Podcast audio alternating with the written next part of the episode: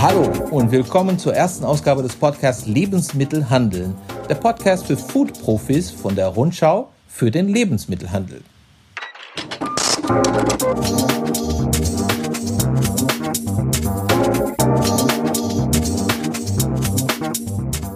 Mein Name ist Marcelo Crescenti und ich bin der Chefredakteur dieser Fachzeitschrift für die Lebensmittelbranche, die es schon seit über 90 Jahren gibt. Und jetzt zum ersten Mal als Podcast. Heute spreche ich mit Bela Claudius Seebach, Mitgründer im Jahr 2014 von Just Spices.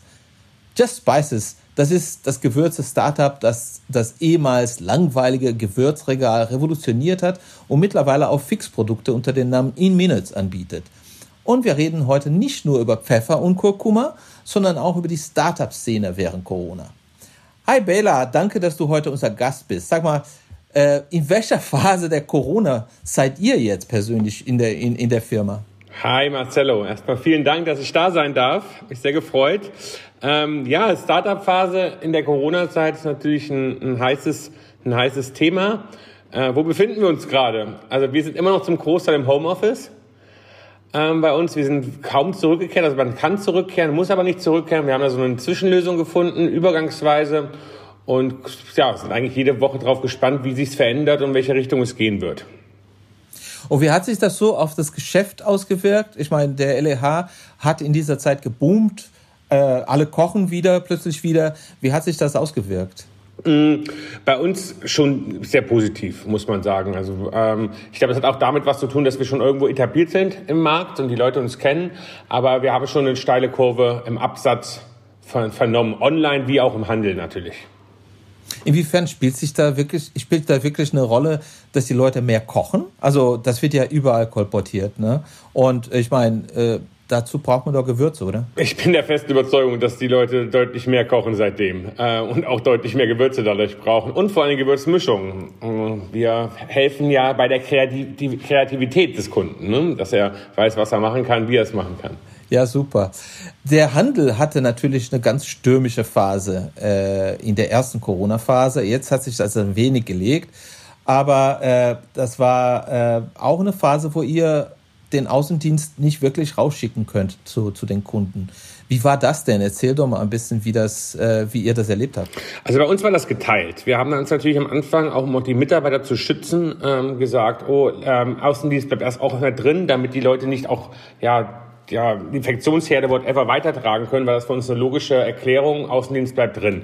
Wir haben den am Anfang äh, per Telefon auch umgeschult, um einfach mit dem äh, Handel Kontakt aufzunehmen, haben aber auch schnell gemerkt, ach, die haben wirklich richtig viel zu tun, also Ausnahmezustand. Ja, ich wollte gerade sagen, in der, in der Zeit konnte man einen Händler ja kaum ans Telefon kriegen. Ne? Ja, und wenn auch zu Recht, weil er hat alles andere zu tun, als jetzt irgendwie eine Bestellung aufzugeben oder irgendwas, äh, ja, bestellen, whatever.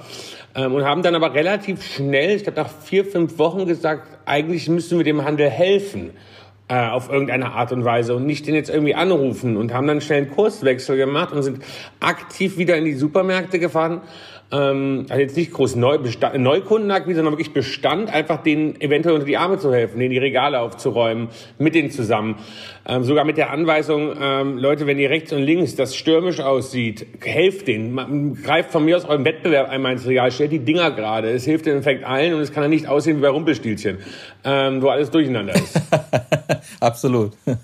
Das heißt, äh, euer Außendienst hat praktisch auch tatkräftig mitgeholfen, dass die zerrupften Regale ein bisschen besser aussehen. Das war deren Aufgabe. Da, wo es, gut aussieht, da wird vielleicht auch mehr gekauft. Vielleicht sind wir nicht die Einzigen, die dann profitiert haben, aber ich glaube, das Gesamtbild hat davon profitiert und primär auch der Supermarkt. Ja. Ja, das ist, das ist cool. Und äh, wie sieht es denn? Du hast ja schon gesagt, es ging nicht um neue Produkte. Äh, wie sieht es, wie, wie war das mit Product, Product Launches in dieser Zeit und wie sieht es jetzt momentan? So aus. Äh, ich glaube, ihr hattet da was in der Pipeline? Genau, wir hatten was in der Pipeline, was wir aufgrund der Corona-Phase einfach verschieben wollten. Vielleicht nicht mussten, aber wollten. Äh, zum einen mit, einem, äh, mit einer Einlistung in, so einer Phase reinzukommen und dem Handel entgegenzutreten. Ich glaube, die haben alles andere zu tun, als ein Product Launch zu machen. Ja. Genau. Und mhm. da haben wir uns einfach entschieden, hey, wann passt das neu? Und haben den Launch ähm, verschoben. Nach hinten. Aufs nächste Jahr sogar. Genau. Aber das passt so ganz gut. Ähm, wir haben genug zu tun in der Phase jetzt. Die Leute kochen. Unsere in Minutes, unsere Fixprodukte sind ähm, steigen rapide und ja, die Leute probieren Neues aus. Ja, ich bin äh, euch auch teilweise dankbar, weil Kochen ist nicht so mein Ding. Und man musste aber in dieser Zeit wirklich viel kochen und man kocht ja auch weiterhin. Ähm, und erzähl doch mal noch mal ein bisschen, wie das jetzt für euch ist. Also kann man schon von einer Normalisierung sprechen, was der Handel jetzt betrifft, was der, was die Zusammenarbeit mit der Handel, mit dem Handel betrifft und was hört ihr so aus dem LEH momentan? Hm, ich glaube, es ist wieder normaler geworden. Also ich glaube, es wird immer noch, also man verkauft immer noch mehr, aber es ist wieder normaler insgesamt. Man muss auch sagen, ich glaube, der Handel hat sich auch drauf, ähm, ja, hat sich darauf angepasst. Ne? Es gab Veränderungen, die gemacht werden müssen, die auch für die Zukunft relevant sind ähm, dem, dem, dem Handel gegenüber. Mm, und was, was wird sich jetzt noch verändern? Was hat sich gerne? Was bleibt dauerhaft? Das will ich gar nicht mutmaßen. Ähm, ich glaube aber tatsächlich, dass dauerhaft mehr selber gekocht wird, weil die Leute natürlich auch wieder ein bisschen hingeführt werden zu einer der schönsten Dinge, die es gibt, und das ist das Kochen. Absolut. Und äh, also man denkt in der Branche oder glaubt in der Branche auch, dass dieser Stellenwert des Handels ähm, von der ersten Corona-Phase auch bleiben wird. Also der Handel war also die Supermärkte hatten auf, als alle zu hatten. Äh, so ein bisschen, äh, wie siehst du das? Man muss da absolut sagen und dem Handel danken. Äh, auf dem war die absolute Last ja, gelegen von der ganzen Regierung eigentlich. Ne? Die waren Systemlieferant. Ohne den hätte nichts mehr funktioniert. Gucken, wenn wir uns andere Länder angucken, da ist alles zusammengebrochen. Die konnten gar nicht mehr. Und in Deutschland muss man sagen, der Handel hat es aufrecht gehalten. Ne? Jeder hat alles bekommen, dauerhaft. Ähm, und wenns Klopapier leer war, dann hat's Klopapier aus einem anderen Land wurde es besorgt. Ähm, das ist, ich glaube, unvergleichbar mit irgendeinem anderen Land, wie gut der deutsche Handel das unter, in den Griff bekommen hat. Ne? Ja, und äh, sag mal, äh, insbesondere was Gewürze und Fixe betrifft, was isst man denn oder was, was, was hat denn bei euch produktmäßig an Konjunktur in dieser Zeit? Kannst du mir das sagen? So ein bisschen über den Daumen gepeilt. Äh, könnte ich mir vorstellen, dass äh, so was für, also äh, Fixes ähm, und, und so weiter, dass, dass das besser läuft. Ne? Aber was für, was für Produkte sind das ungefähr? Äh, also bei uns jetzt speziell, ähm, die Fixprodukte gingen natürlich hoch, aber ähm, ich glaube auch dadurch, dass man ja unsere Produkte kennt, ähm, die normalen Dosen einfach, dass das ja mittlerweile voll etabliert ist und das Produkt ist einfach, ja, unglaublich hohe Zahlen dadurch bekommen im Abverkauf. Bekanntheitsgrad ist bestimmt auch dadurch gestiegen. Und ähm, Fixprodukte, gerade das Thema Bio, bewusste Ernährung ist ja auch in so einer Phase was ganz Wichtiges. Und ich glaube, darauf achten Leute in der Phase. Wie kommuniziert ihr jetzt mit den Kunden? Also wie macht ihr das? Äh, sowohl mit den Handelskunden als auch mit den Endkunden. Hat sich da ein bisschen was verändert durch Corona in der Kommunikation? Mm na gut, wir sind ja, wir sind ja eine, eine Online-Company gewesen, primär. Absolut. Und haben uns ja. absolut auch für den Handel äh, entschieden und kommunizieren aber auf die verschiedensten Arten und Weisen. Wir haben gerade letzte, diese Woche äh, haben wir, testen wir Plakatwerbung und ähnliches. Ähm, wir sind mutiger geworden auch dadurch bestimmt, weil wir wieder, weil wir größer geworden sind. Aber unser primäres Thema ist bestimmt noch online, da zu werben, primär. Ähm, so kriegen wir den Kunden, so können wir unser Produkt sehr gut erklären, schicken aber aktiv den Kunden auch so in den Handel. Also also wir haben jetzt zwar digitale Coupons entwickelt, ähm, die, wo der Kunde kommuniziert wird. Wie, wie funktioniert die denn? Es gibt ähm, bei uns Newsletter, die gehen nur äh, an, den, an den Kunden raus und wird damit gesagt, hey, das gibt's im Handel. Da wird unser Online-Shop gar nicht mehr beworben, um wirklich die, äh, die Waage zu halten da auch. Ne? Mm. Okay. Das wird der Handel sicher äh, gern hören. Genau, es gibt, oder wir haben jetzt zum Beispiel Coupons ausgelöst, wirklich drei für zwei Aktionen, die auf den Handel speziell gezielt sind. Geh in den Handel, kauf das, äh, um das Produkt zu bewerben. Äh, man muss ja einfach sagen, der Handel draußen ist die größte Werbefläche, die man sich vorstellen kann. Ähm, da sind die ganzen Laufmeter sind da und man sieht, und dann, da kann man ich, 30 Produkte auf einmal zeigen. Und es gibt, meines Erachtens ist das einer der entscheidenden Faktoren, ne? warum man auch mit dem Handel zusammenarbeiten muss und sollte und es vor allem auch Spaß macht. Ne?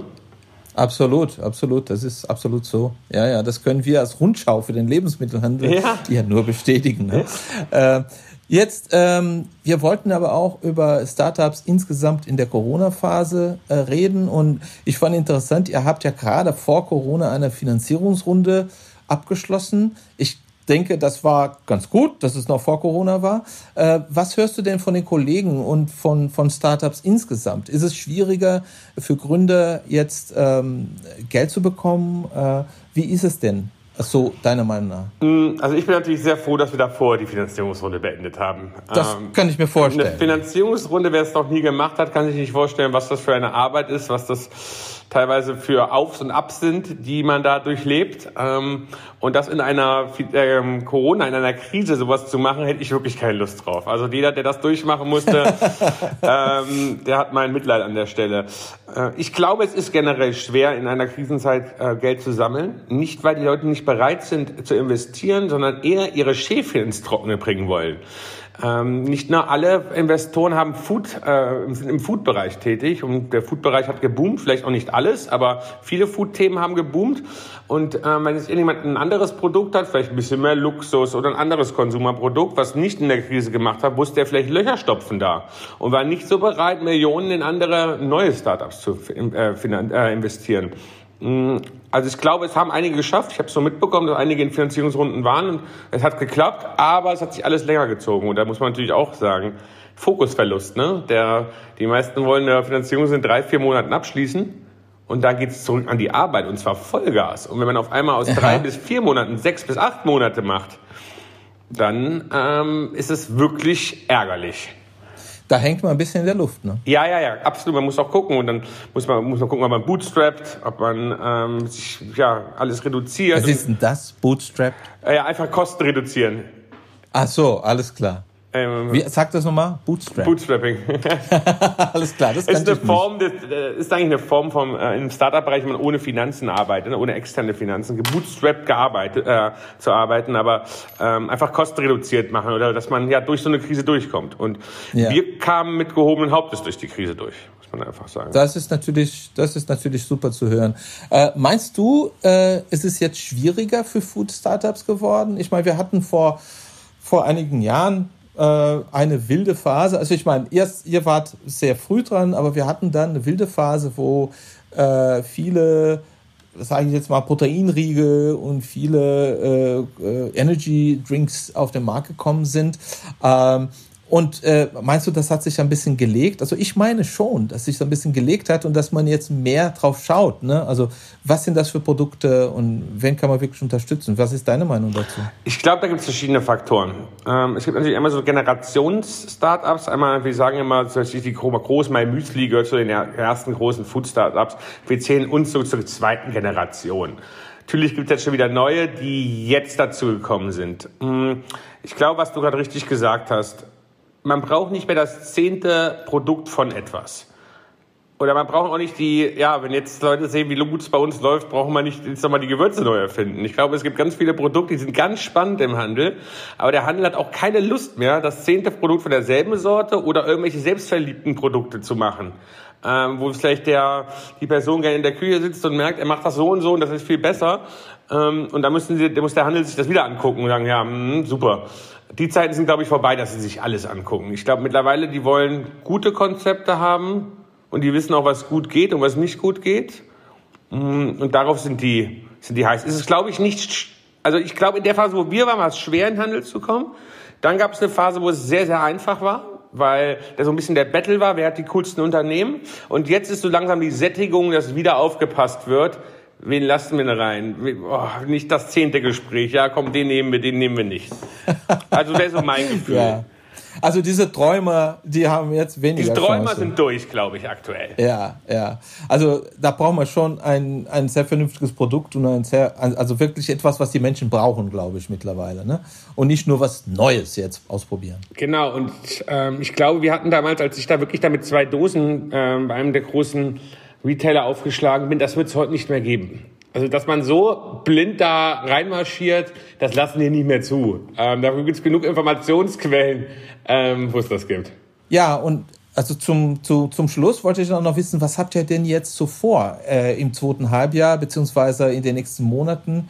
Äh, werdet ihr jetzt Gas geben in Marketing und so?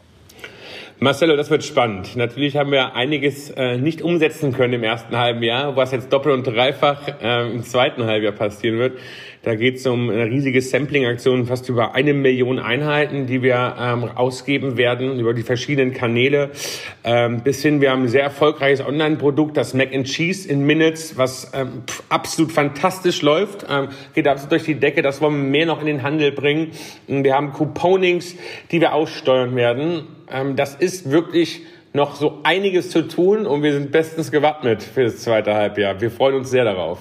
Das hört sich so an, als würdet ihr jetzt so richtig Gas geben jetzt dann. Ja, dieses Jahr wird noch richtig viel anstehen. Ähm, also bis, bis doch, also wir haben bis jetzt in dem Dimension, wie wir es jetzt noch machen werden, gab es bis jetzt noch nicht.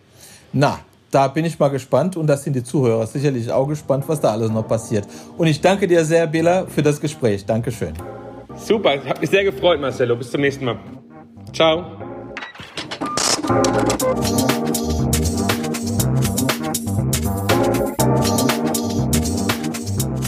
hören Lebensmittel handeln, der Podcast für Foodprofis der Rundschau für den Lebensmittelhandel. Und die Rundschau ist nicht nur eine Zeitschrift, sondern veranstaltet auch viele Branchen-Awards. Zuletzt standen die Gewinner vom renommierten Deutschen Fruchtpreis fest und auch vom Award Deutschlands bestes Presseregal. In diesem Corona-Jahr mussten wir allerdings ein wenig kreativ sein. Denn eine Preisverleihung im herkömmlichen Sinn mit Feier und Glamour war durch die Pandemie einfach oft nicht möglich. Darüber spreche ich jetzt mit Edith Filwok, Gesamtleitung Veranstaltung bei der Rundschau. Hi Edith, ihr habt euch schon ganz schön was einfallen lassen müssen, um diese Preise würdig zu übergeben. Erzähl doch mal, wie es war. Ja, tatsächlich wollten wir natürlich gern mit unseren Gästen feiern, so wie die anderen Jahren. Rauschende Feste mit Trophäenübergaben, mit Tränen in den Augen. Das alles war jetzt durch Covid-19 nicht möglich und da sind wir auf andere Ideen gekommen. Wir haben die Preisträger besucht mit einer kleinen Gruppe Fotografen, Redakteurinnen, Redakteure, äh, Jurymitglieder, die in der Nähe wohnten und haben die Trophäen persönlich übergeben. Das heißt, das waren etliche, etliche Preisverleihungen da, nehme ich mal an. Ja, es waren viele kleine Preisverleihungen statt einer großen. Ähm, eine Art Roadshow haben wir veranstaltet.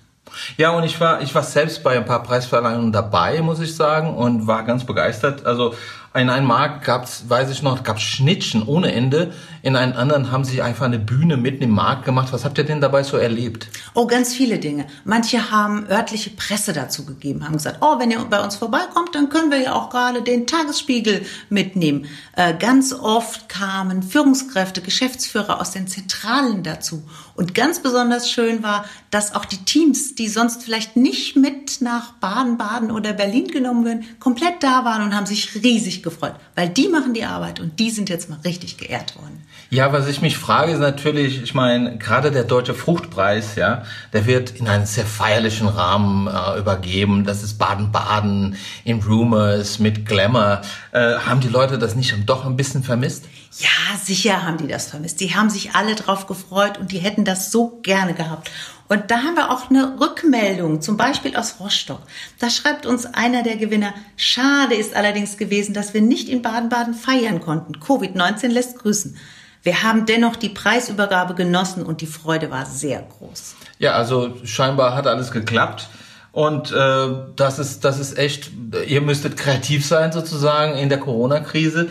Und wie stehen die Chancen für 2021? Kann man da schon was dazu sagen? Na, Schwierig. Wir wünschen uns natürlich, dass wir in 2021 ähm, auch wieder die Gäste zu uns holen können, denen was ausrichten können, eine schöne Bühnenshow vorbereiten können. Insbesondere beim Fruchtpreis wünschen wir uns das, weil da haben wir nämlich in 2021 ein Jubiläum. Wir feiern 25 Jahre Fruchtpreis. Wow. Ob das dann so kommt, das werden wir sehen. Allerdings ganz gleich, wie es kommt. Wir werden uns darauf einrichten und wir können allen Gewinnern versprechen, es wird gut. Super. Vielen Dank, Edith Vilvock, Gesamtleitung Veranstaltung bei der Rundschau für den Lebensmittelhandel. Das war Lebensmittelhandel der Podcast der Rundschau für den Lebensmittelhandel. Wir hören uns nächste Woche wieder. Bis dahin, mach's es gut.